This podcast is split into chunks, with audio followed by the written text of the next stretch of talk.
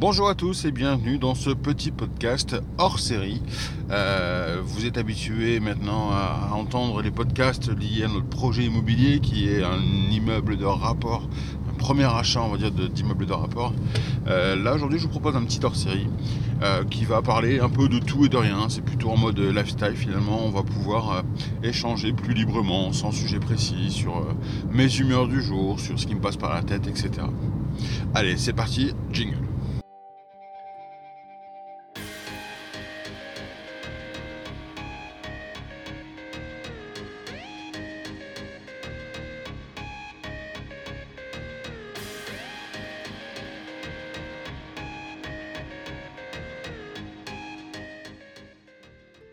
Comme je vous le disais, c'est un hors-série aujourd'hui, c'est-à-dire que c'est pas le podcast habituel sur lequel on vous explique un peu notre parcours dans l'achat de notre premier immeuble de rapport. On est vraiment sur un mode euh, décontracté. Là, je suis en voiture, je vais tranquillement au boulot.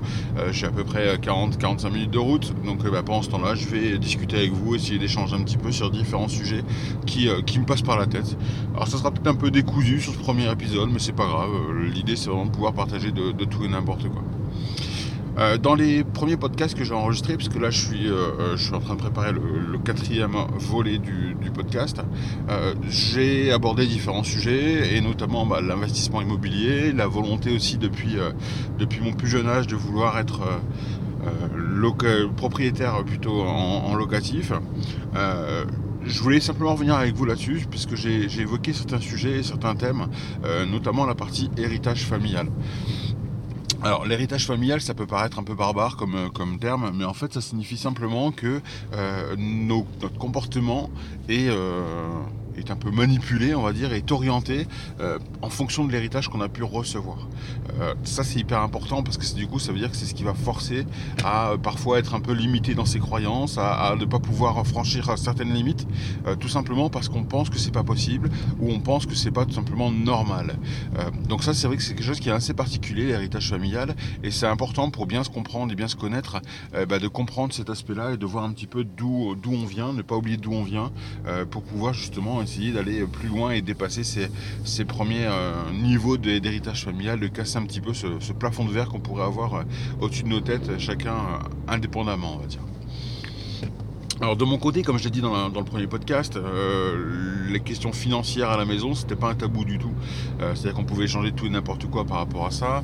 Euh, je pouvais poser n'importe quelle question à mes parents, j'aurais jamais été jugé ou jamais été critiqué par rapport à ce que je peux, je peux vous demander. donc moi, de mon côté, relation très très simple. pour autant, mes parents n'ont jamais été des investisseurs. C'est-à-dire que de leur côté, eux, c'était simplement, bah, on va dire, travailler malheureusement pour vivre, pour faire vivre leurs enfants, pour payer leur maison, pour payer leurs factures. Ils jamais été endettés, ils n'ont jamais eu de gros crédits à la conso et compagnie. Euh, donc voilà, donc plutôt une vie de monsieur et madame tout le monde. Ce qui va très bien, hein. c'est-à-dire que voilà, c'est un choix de vie, il n'y a aucun problème, et, euh, il y a certaines personnes qui, euh, qui, sont très bien dans ce rythme de vie-là. Euh, moi, de mon côté, je voulais autre chose, c'est-à-dire que je veux en effet éviter bah, les crédits, etc. Ça, c'est une évidence, mais ça, ça, ça, vient de mes parents, puisque mes parents ont toujours essayé aussi d'éviter cette forme de crédit. et puis derrière, c'est aussi moi de pouvoir un peu m'élever finalement socialement à travers bah, d'autres investissements, à travers d'autres rémunérations que celles du travail, parce que bah, j'ai bien conscience aussi que de mon côté, euh, eh ben, la retraite elle est encore très loin. J'ai que 38 ans, donc c'est-à-dire que la retraite elle est peut-être euh, même dans 30 ans. 30 euh, bah, ans c'est très long. 30 ans c'est très loin, 30 ans c'est très fatigant, et puis dans 30 ans surtout on ne sait pas du tout euh, quel va être le régime de retraite dans 30 ans. Euh, si ça se trouve, tout ce qu'on cotise aujourd'hui c'est peut-être à fond perdu. Alors j'y crois pas trop parce que je pense que le système français est quand même plutôt bien fait, j'ai quand même plutôt confiance en mon pays, donc je suppose qu'il y aura des passerelles, des choses qui seront quand même mises en place, mais toujours est-il que bah voilà, on n'est pas sûr de l'avenir, on n'est pas sûr de, ce que va être le monde dans 30 ans. Euh, donc du coup, bah, je préfère assurer les arrières et je préfère protéger ma famille et moi-même au passage par rapport à des, investissements à venir. Donc voilà un petit peu moi ma vision des choses par rapport aux finances. Alors après ce qui va être important et ce qu'il faut bien comprendre par rapport au podcast, c'est que si euh, s'il y a 5 ans ou 6 ans maintenant euh, j'ai pu euh, pu démarrer l'immobilier locatif, c'est pas pour rien. ça veut dire qu'avant de démarrer l'immobilier locatif, bah, on est passé par plein de galères. avec mon épouse, on a voilà, c'était la première fois qu'on se mettait l'un et l'autre en couple avec quelqu'un. Donc c'était vraiment la découverte de la vie à deux, c'était vraiment la découverte des premiers budgets, des premières questions par rapport aux comptes. Est-ce qu'on fait des comptes joints, des comptes comptes séparés, quel est notre fonctionnement, etc. Et finalement, on y était un petit peu à tâtons comme ça pendant les, pendant les, les 5-6 premières années, avant de passer la vitesse supérieure. Euh, on, verra aussi par la suite, et je pense que j'en parlerai là pendant, pendant ce podcast, euh, de l'importance aussi des choix professionnels que l'on peut faire dans la vie. Euh, c'est-à-dire qu'on est tous amenés un jour ou l'autre à faire des choix, des choix d'orientation, des choix de renonciation par moment. Mais ben, il faut avoir toujours la cible qui est devant nous en se disant bah, voilà, vers quoi on veut aller, vers quoi on veut, vers quoi on, on aspire pouvoir devenir quelqu'un ou voilà. Donc il faut toujours avoir cet objectif en face qui permet comme ça de, bien comprendre les choses. Donc ce que je vous disais, c'est que financièrement, avec mon épouse, on, s'est beaucoup cherché au début à savoir quelle organisation on avait, etc. Alors au début, la, problématique était un peu moins embêtante dans le sens où euh, on avait à peu près la même rémunération, euh, elle et moi. Euh, alors j'ai commencé moi premier en CDI, mais assez rapidement elle a trouvé derrière des CDI aussi. on a eu quoi grosso modo, on était à peu près sur la même REM, donc ça, ça bougeait pas, ça changeait pas grand chose. Et puis euh, dès le début, on s'est mis euh, dans la vision de dire que bah, si on est en couple et si on, habite ensemble, euh, c'est qu'on se fait une confiance aveugle, que ce soit pour le côté financier ou pour tout autre sujet, et que du coup, si on se fait une confiance, eh ben, il faut qu'on partage tout. Donc ça veut dire que voilà, n'a jamais cherché à différencier finalement les comptes de l'un ou de l'autre, etc. tout est toujours arrivé sur un compte commun, un compte joint, qui, nous permettait comme ça de pouvoir vivre correctement et, ne manquer de rien tous les mois. Alors les premières payes n'étaient pas, étaient pas mirobolantes. Hein. Moi j'ai commencé euh, ma première paye, je m'en souviens toujours, elle était à 1044 euros. Donc 1044 euros, bah, vous imaginez bien qu'on va pas bien loin avec ça. Alors c'était pas un mois complet, c'était tout ce qu'on veut, on est bien d'accord. Hein. Mais j'ai toujours en marque euh, ce 1044 puisque c'est important aussi de savoir d'où on vient euh, et de toujours regarder un petit peu en arrière et de voir un petit peu le chemin qu'on a parcouru par rapport à nos débuts. Donc euh, j'étais à grosso modo, on va dire, aller un, un, petit, un petit 1300, 1400 pour un, pour un mois complet. Euh, je parle bien en salaire net. Hein. Donc 1400 net, on fait pas grand chose avec 1400 net, hein, va pas se mentir. Euh, mon épouse, son côté, était à peu près aussi à la même REM. Et ce qui fait que derrière, bah, voilà, on, vivait correctement. On avait un, une location. Notre première location, c'était un studio qu'on surnommait l'Igloo. c'était un studio qui n'avait pas de fenêtre. En fait, c'est juste des, vous savez, les, fenêtres de toit, là, les, je sais même pas comment ils appellent ça, les hublots euh, donc on avait ça directement, des euh, Skydome, c'est pas ça, on appelle pas ça un Skydome moi je crois. Euh, c'était du coup voilà un studio qui avait un Skydome, donc ça veut dire qu'on avait de la lumière du jour, mais moyen, moyen à moitié tamisé et à 3 mètres de haut, donc c'était un peu compliqué. Mais finalement, bah, on se sentait bien parce que c'était notre premier chez nous et c'était vraiment là qu'on a commencé. Alors forcément, les loyers étaient faibles, on était plutôt sur du 400 euros à peu près de, loyer, ce qui fait que du coup, bah, mon salaire, puisqu'au début on a démarré, j'étais seul salarié, payer, euh, pouvait payer largement le loyer et puis après derrière bah, les courses et puis la vie tous les jours on va dire euh, sans, trop de difficultés. On faisait quand même toujours attention euh, à nos comptes et ça c'est quelque chose qui est important aussi dans notre parcours, c'est que du côté de mon épouse la situation financière est un petit peu plus compliquée que ses parents et ce qui fait que du coup elle a pris le réflexe dès le début et elle m'a inculqué ça parce que pour le coup moi je l'avais pas du tout de suivre tout ce qui se passait sur les comptes. Ça veut dire que dès le début, dès nos premières semaines ensemble, on s'est mis d'accord sur un, fichier Excel dans lequel on noter finalement toutes nos dépenses. Et puis systématiquement, de temps en temps, vérifier avec le compte en ligne euh, pour rechecker si on était, euh, si tout était carré, si tout était bon, s'il n'y avait pas des opérations euh, frauduleuses qui passaient, s'il n'y avait pas. Donc on était très très consciencieux par rapport à ça. Et ce qui nous permettait finalement de vivre à notre rythme sans dépenser plus que ce qu'on avait. Donc ça c'est déjà un premier point. Et puis, euh, puis voilà, on est toujours parti du principe aussi de se dire que bah, si on veut s'acheter quelque chose, euh, bah, on s'achète uniquement si on a les, besoins, les moyens pardon, de le faire. Euh, c'est-à-dire que si voilà, si demain il fallait changer un canapé, ok le canapé il coûte 2000 euros, et ben, tant qu'on n'a pas l'argent de côté, ben, on ne le fera pas. Donc voilà, donc on était plutôt sur un, sur un mode plutôt à la cool, plutôt voilà, très rigoureux au niveau de nos finances, mais on se privait pas du tout, hein, on vivait très bien. on épargnait un tout petit peu, mais vraiment pas grand chose. Et puis ça permettait comme ça de vivre et de, de tranquillement. Donc assez rapidement, donc on a euh, changé de logement puisqu'on a trouvé un logement un peu plus grand, euh, toujours dans le même secteur géographique, etc. Puisque bah voilà, l'igloo c'est bien, mais au bout d'un moment euh, on a vite fait le tour quand même. Et donc on a trouvé notre premier appartement finalement qui était un T2, donc juste une chambre, une chambre, une pièce de vie, une salle de bain. Là par contre ça change complètement, c'était un peu plus à la campagne, donc on était voilà dans un bâtiment neuf. Donc du coup, c'était hyper lumineux, c'était hyper agréable, etc.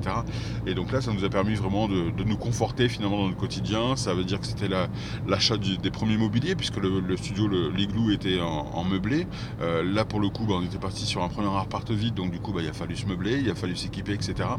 Et donc tout ça, ça nous a permis de continuer finalement notre progression euh, sociale, j'ai envie de dire, euh, financière aussi, puisque bah voilà, tout doucement les salaires évoluaient progressivement, alors très faiblement, hein, mais ça, ça évoluait tout doucement. Mon épouse, son côté, avait trouvé aussi des contrats, donc du coup, ça permettait, donc elle était à l'époque encore en CDD, mais ça permettait aussi bah, voilà, de, ramener un peu plus d'argent aussi dans, le ménage, dans le foyer. Et puis, bah, comme ça, on avançait et on avançait sereinement sur, sur cette voie-là, euh, toujours avec une optique euh, d'épargne. Alors, on avait quand même un système d'épargne, puisqu'on avait mis en place un, un plan, euh, c'était plutôt de la. Ouais, je pense que c'était un plan de retraite, on pouvait appeler ça comme ça.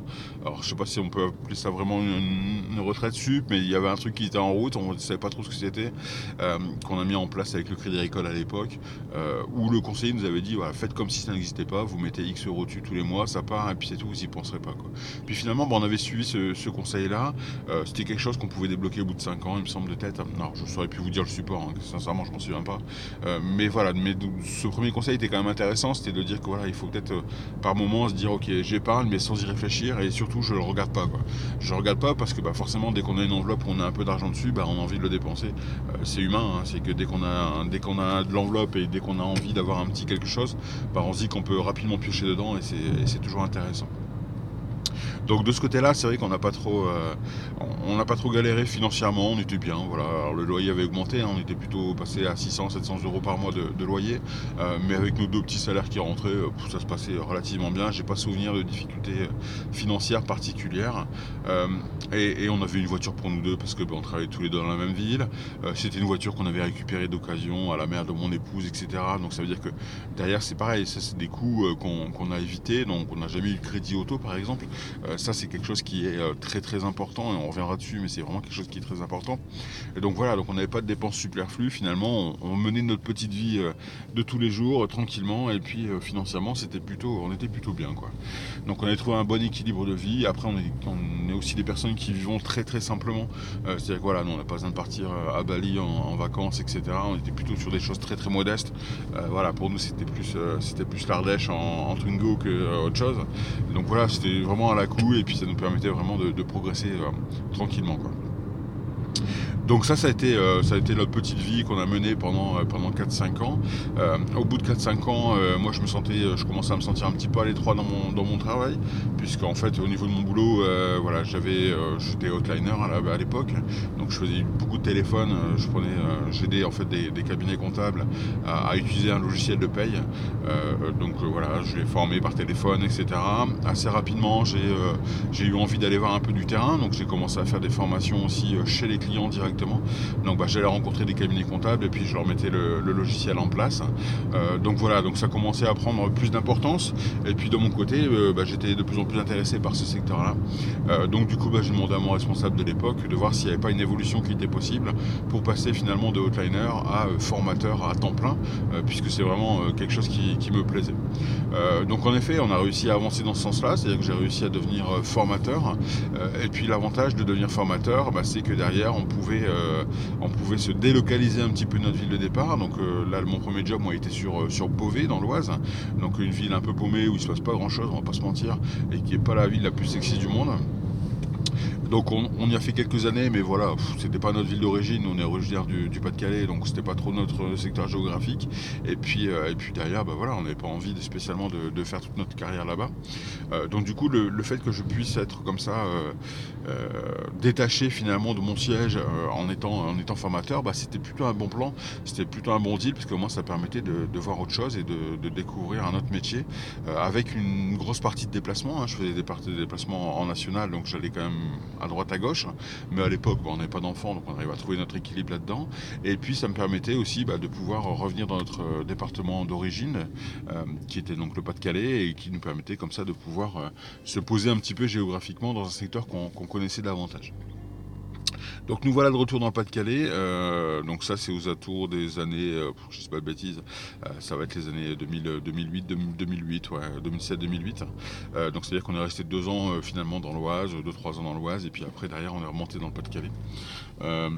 Ce changement été important pour moi parce que du coup on a changé aussi un peu ma façon d'être rémunéré, puisque quand on est formateur on a un fixe qui est un qui avait un petit chouïa évolué, mais pas non plus énorme, hein. Je devais être de tête, je devais être j'avais dû passer entre deux à 1006, 1007, un truc comme ça, euh, net. Euh, et derrière, par contre, le, fait d'être formateur, bah, ça nous octroyait, si les résultats étaient corrects, des, commissions. Euh, des commissions qui étaient, qui étaient alors, on avait un objectif à l'année, et dès qu'on dépassait l'objectif à l'année, bah, tout ce qu'on faisait au-dessus de l'objectif, c'est nous déclencher des commissions. donc ça, c'était plutôt sympa, et c'est un truc que j'ai découvert là-bas, puisque je ne connaissais pas du tout. et c'est vrai que bah, du coup, je savais que alors l'année commençait généralement au mois de septembre, je crois, de tête peut-être juillet, peut-être juillet, je sais plus. Mais enfin bref, on sait qu'aux alentours du mois de, février-mars, euh, on commençait à toucher des commissions jusqu'au mois de juillet-août. Euh, ce qui fait que du coup, ben, j'étais plutôt bien parce que ça veut dire que j'avais mon salaire de base à 1007, on va dire, qui arrivait euh, tous les mois. Ça, c'était du garanti. Et puis après, derrière, ben, j'avais la possibilité, si je bossais bien et si je faisais pas mal de, formations, ben, de, de, toucher de la com et qui me faisait monter facile à du 2100, 2200, 2300 euros certains mois. Donc voilà, donc plutôt euh, une bonne logique et puis quelque chose qui m'intéressait puisque en fait ça permettait de, féliciter finalement bah, ceux qui se donnaient un peu pour la boîte et ben, qu'on était remerciés sous forme de, commission. Donc ça c'était plutôt une, très bonne nouvelle.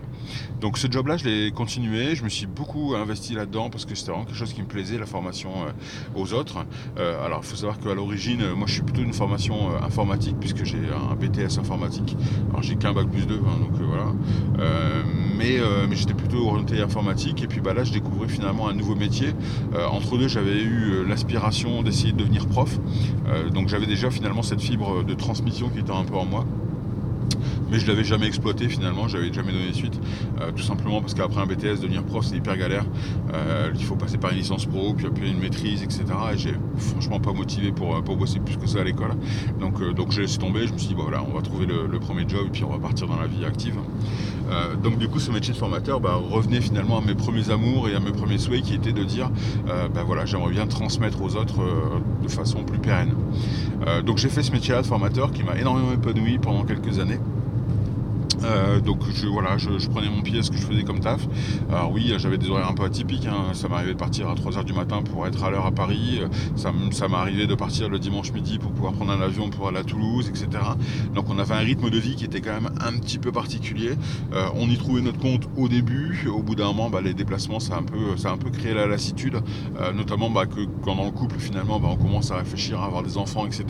Et donc là, forcément, bah, la question du déplacement se, se pose, puisque bah, c'est plus compliqué. Quoi. C'est, quand même beaucoup plus compliqué de faire des déplacements quand on veut fonder une famille, alors que quand on était à deux en couple, bah, voilà, on, dépend que de nous deux. Donc, euh, donc si on est d'accord et si on est en face tous les deux, il n'y a aucun problème.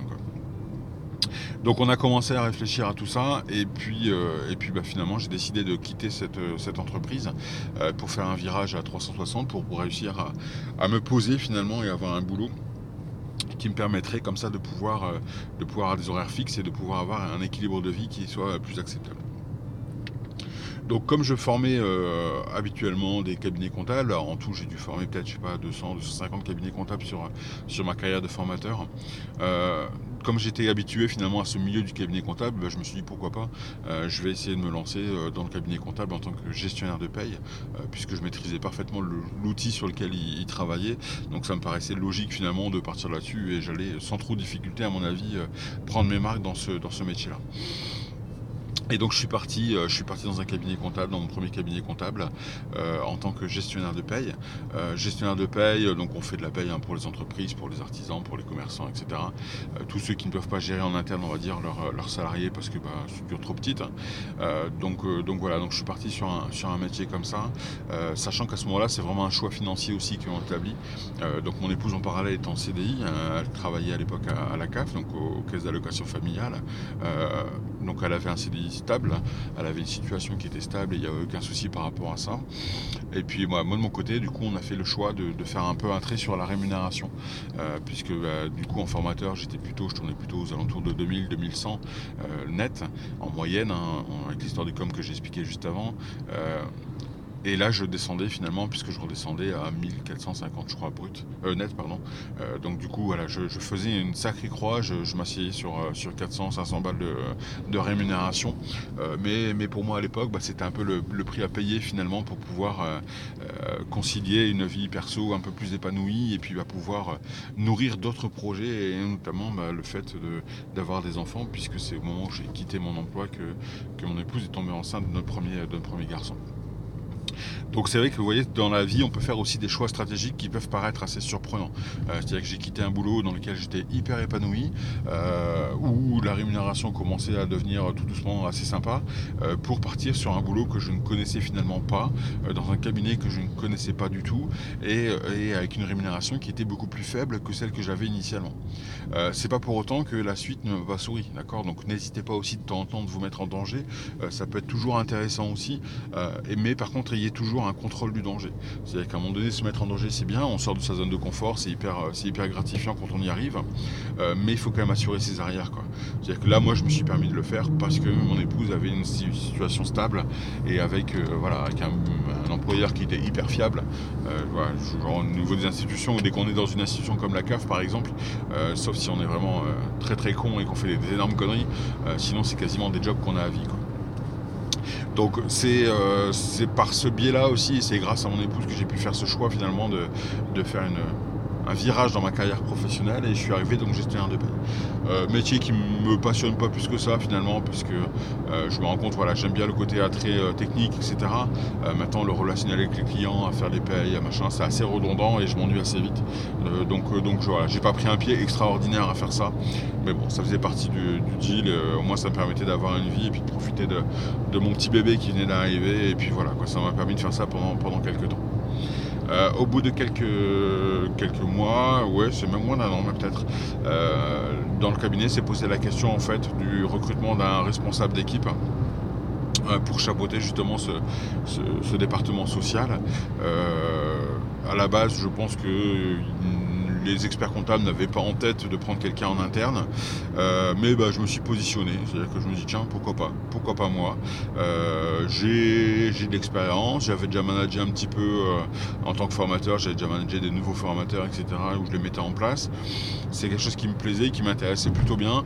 J'ai dit, tiens, pourquoi pas moi? Alors je pense qu'au final, je leur ai mis un petit peu une épine dans le pied, puisqu'ils pensaient, je pense, faire un recrutement 100% extérieur. Et finalement, bah, ils se retrouvaient avec quelqu'un de l'interne qu'on pouvait difficilement mettre de côté parce que bah, le taf était bien fait et voilà, ils n'avaient rien à me reprocher. Et j'avais l'expérience euh, en ma faveur.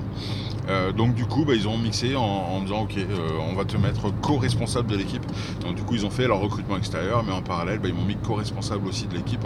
Alors ça, c'est pareil. Hein, vous voyez, il ne faut pas hésiter à, braver les interdits et puis à chatouiller un petit peu, alors méchamment, pas méchamment, hein, c'est juste voilà, taquiner en disant ok, moi je veux être le petit grain de sable qui peut, euh, qui peut chatouiller un petit peu dans la chaussure. Euh, c'est pas très grave, c'est pas très grave, au contraire. Euh, au pire, j'aurais eu un refus, puis bah, je serais resté dans mon petit, mon petit poste de gestionnaire de paye, et puis bah, au mieux je suis accepté, et puis bah, moi ça me permet d'évoluer socialement. Et donc pour la première fois, je touchais le statut cadre.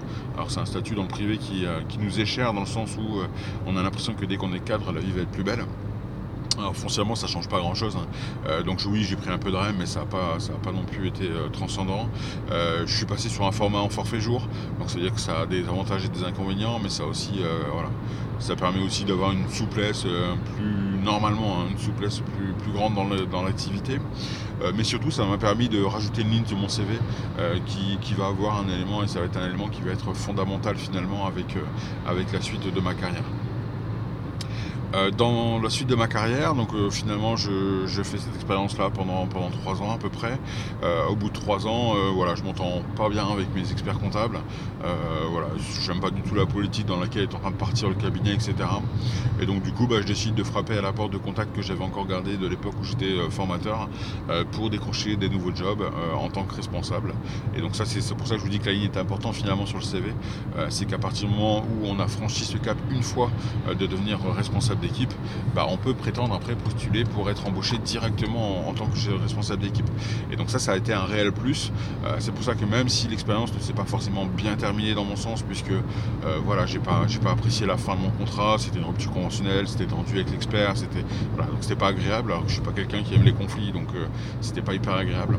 Mais, mais je me dis qu'au final, bah, c'est une ligne supplémentaire qui m'a permis de décrocher un poste de responsable.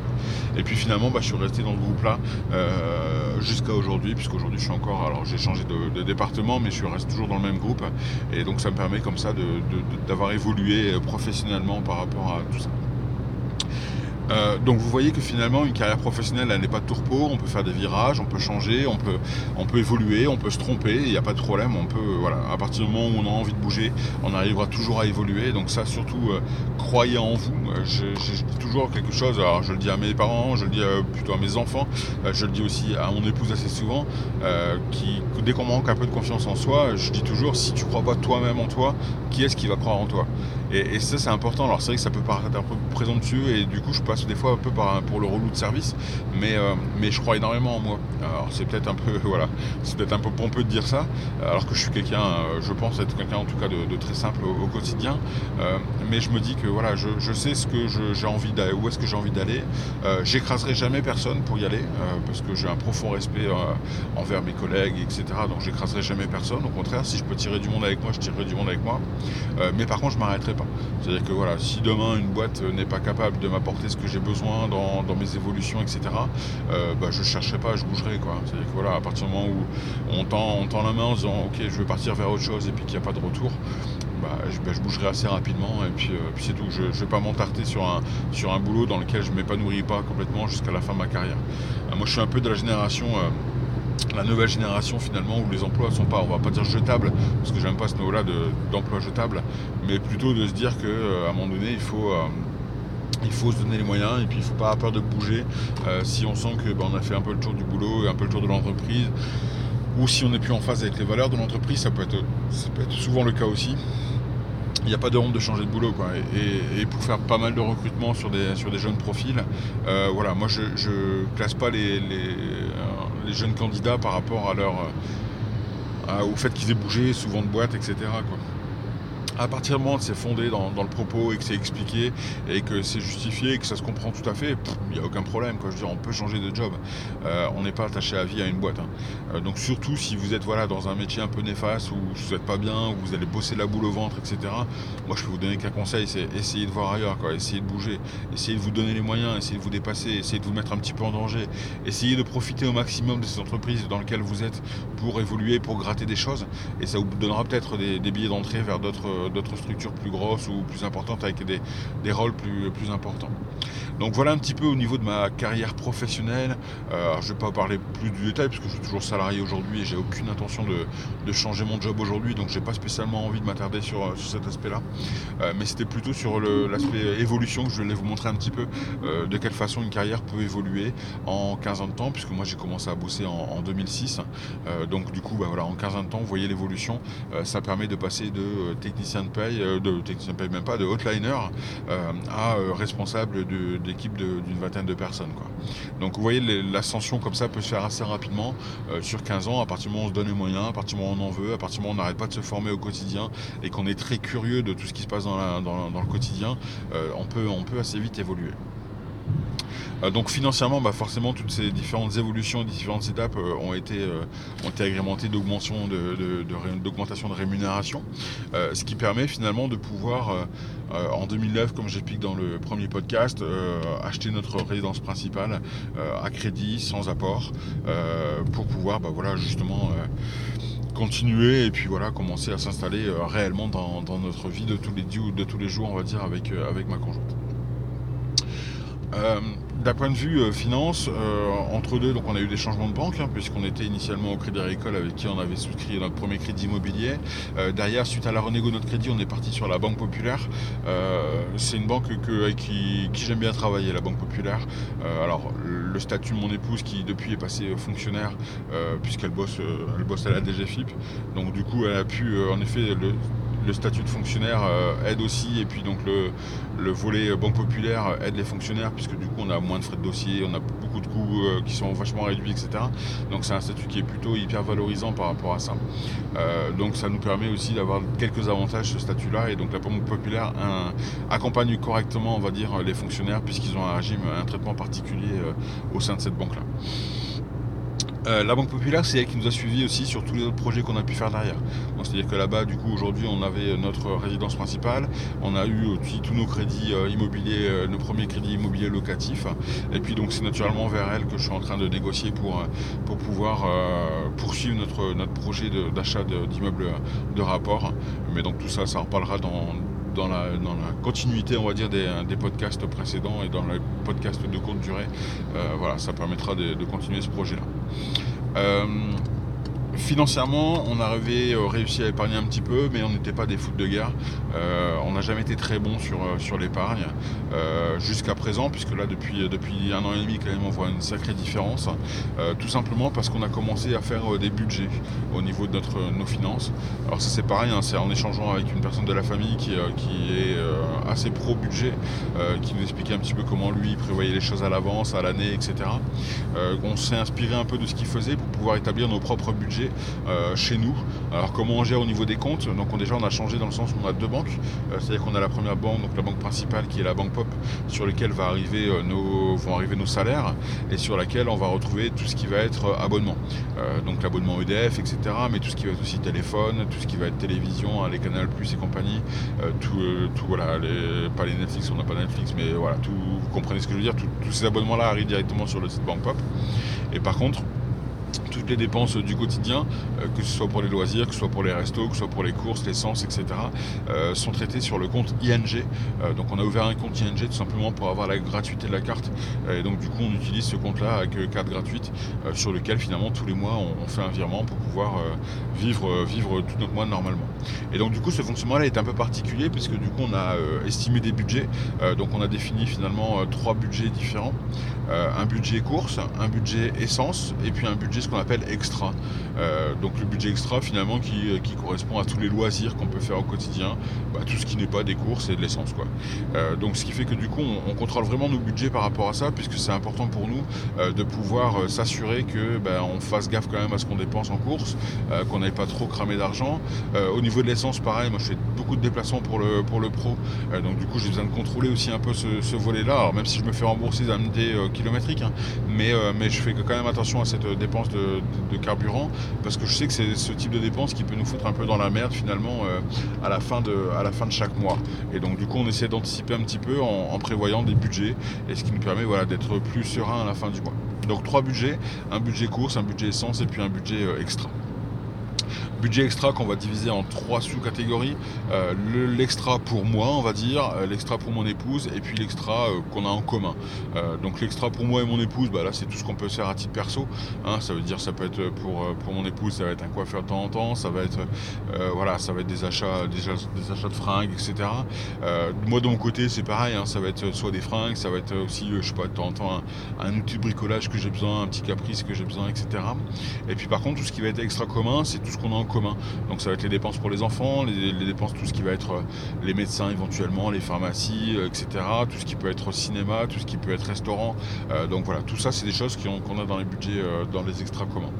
le fait de gérer en trois, en trois budgets comme ça, ça nous a permis simplement d'éviter la frustration, de se dire, parce qu'on l'a eu à un moment donné, se dire tiens, j'aurais bien fait, je me serais bien fait un plaisir ce mois-ci, mais je peux pas parce que bah, comme toi, tu t'es déjà fait plaisir, les deux plaisirs ensemble ça colle pas et ça passera pas au niveau du budget. Quoi. et donc voilà, pour éviter de rentrer dans cette situation-là, de dire euh, un peu toi tu dépenses plus, moi tu dépenses moins, etc. On est parti sur, un, sur une gestion de, budget comme ça d'extra. Euh, autant on se cache rien, c'est-à-dire que tout le monde a accès au compte et on voit tout ce qui se passe, il n'y a aucun problème. Mais en off, eh ben, on sait grosso modo combien nous on a dépensé pour nous, euh, combien on a dépensé ensemble et combien l'autre a dépensé pour lui. Ça permet juste voilà, d'équilibrer les choses, euh, sachant qu'en termes de rémunération, ce que j'expliquais par rapport au début, donc on a, avec mon épouse, elle on a complètement changé dans, les rémunérations, euh, dans le sens où voilà, je suis, on est quasiment, je suis petit x2, on va dire, par, en rémunération par rapport à mon épouse. ce qui fait que du coup, on avait une grosse différence de REM. mais, mais on a continué finalement dans notre stratégie du départ, qui était de dire que tout l'argent qui arrivait dans, dans le couple, c'était pour le couple. Donc ça veut dire qu'on ne fait pas de différenciation par rapport aux revenus que l'un ou l'autre ramène. On a tous les deux la même chose, on partage en deux, et puis voilà, quoi. Il n'y a, pas de, a pas de différenciation. Donc on a tous les deux le même budget d'extra, et on a tous toujours le même budget de commun, et on ne fait pas de différence par rapport à ça, puisque bah, voilà, nous, pour nous, dans notre logique, euh, c'est de dire que bah, si moi j'ai pu évoluer dans ma carrière, bah, c'est que ma femme a fait aussi des choix, et on a fait des choix avec ma femme pour euh, être à temps partiel pour les enfants, pour, euh, voilà, pour avoir la sécurité, pour avoir le confort, etc.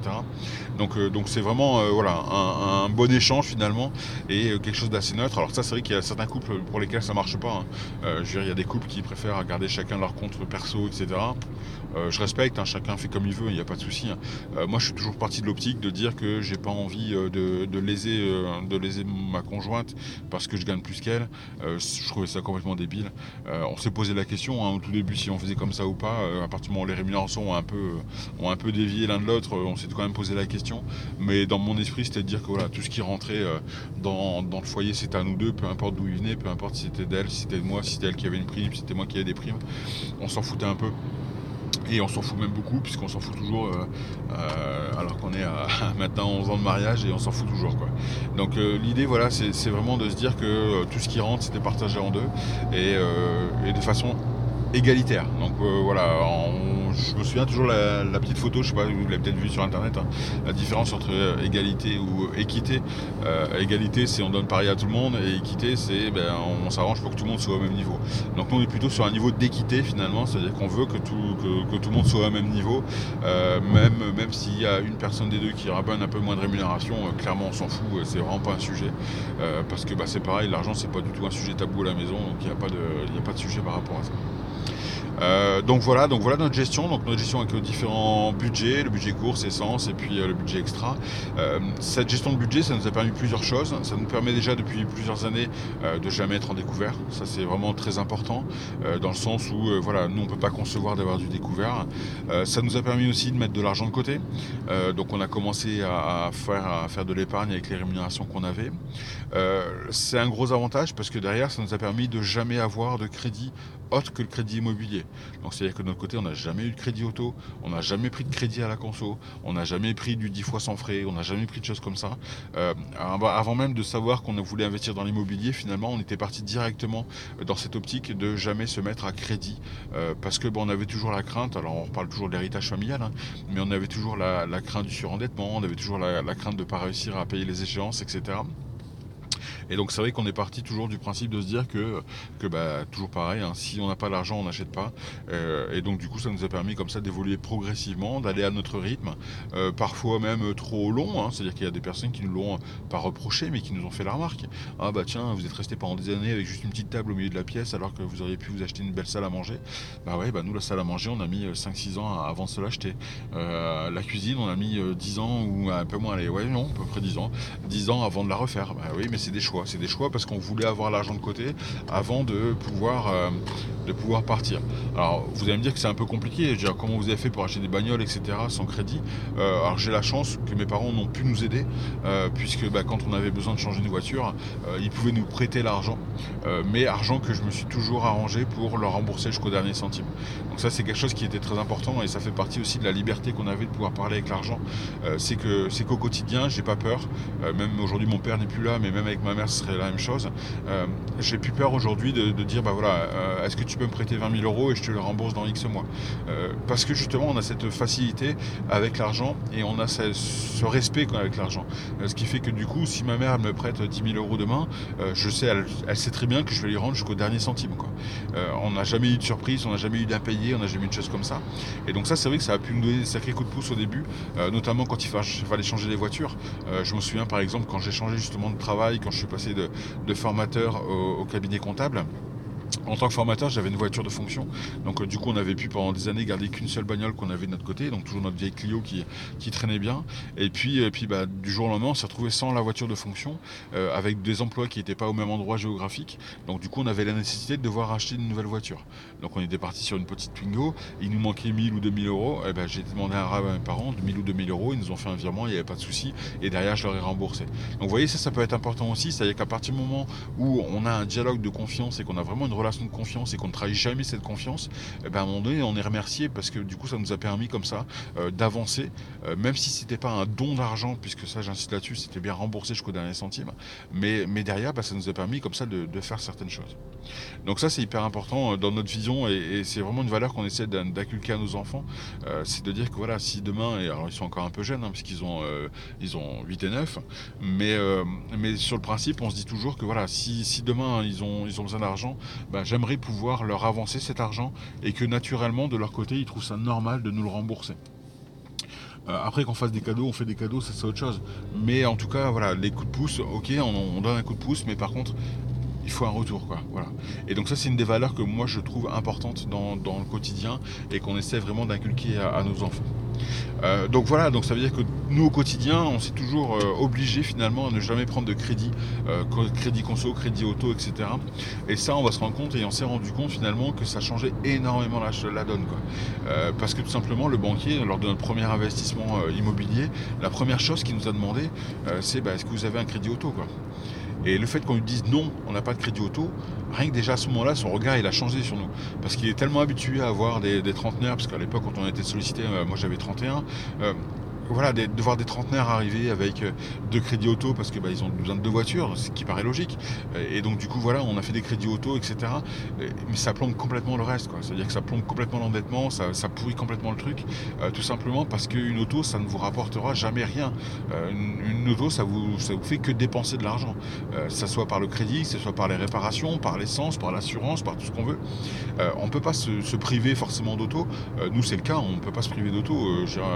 même encore aujourd'hui. Euh, moi, j'ai un, boulot, je suis à 35 minutes de mon bureau habituel. Euh, je suis à 45 minutes d'un bureau euh, secondaire, on va dire.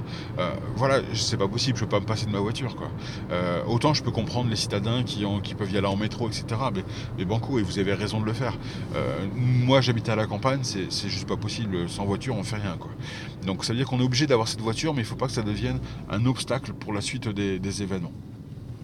Et donc du coup finalement on a toujours fait le choix de se dire qu'on prenait des petites voitures déjà, on ne flambait pas plus que ce qu'on avait comme argent et, ça nous permettait comme ça d'éviter les crédits et de pouvoir investir euh, dans des choses vraiment euh, plus importantes qui pour nous pouvaient vraiment marquer un changement par rapport à notre situation euh, financière.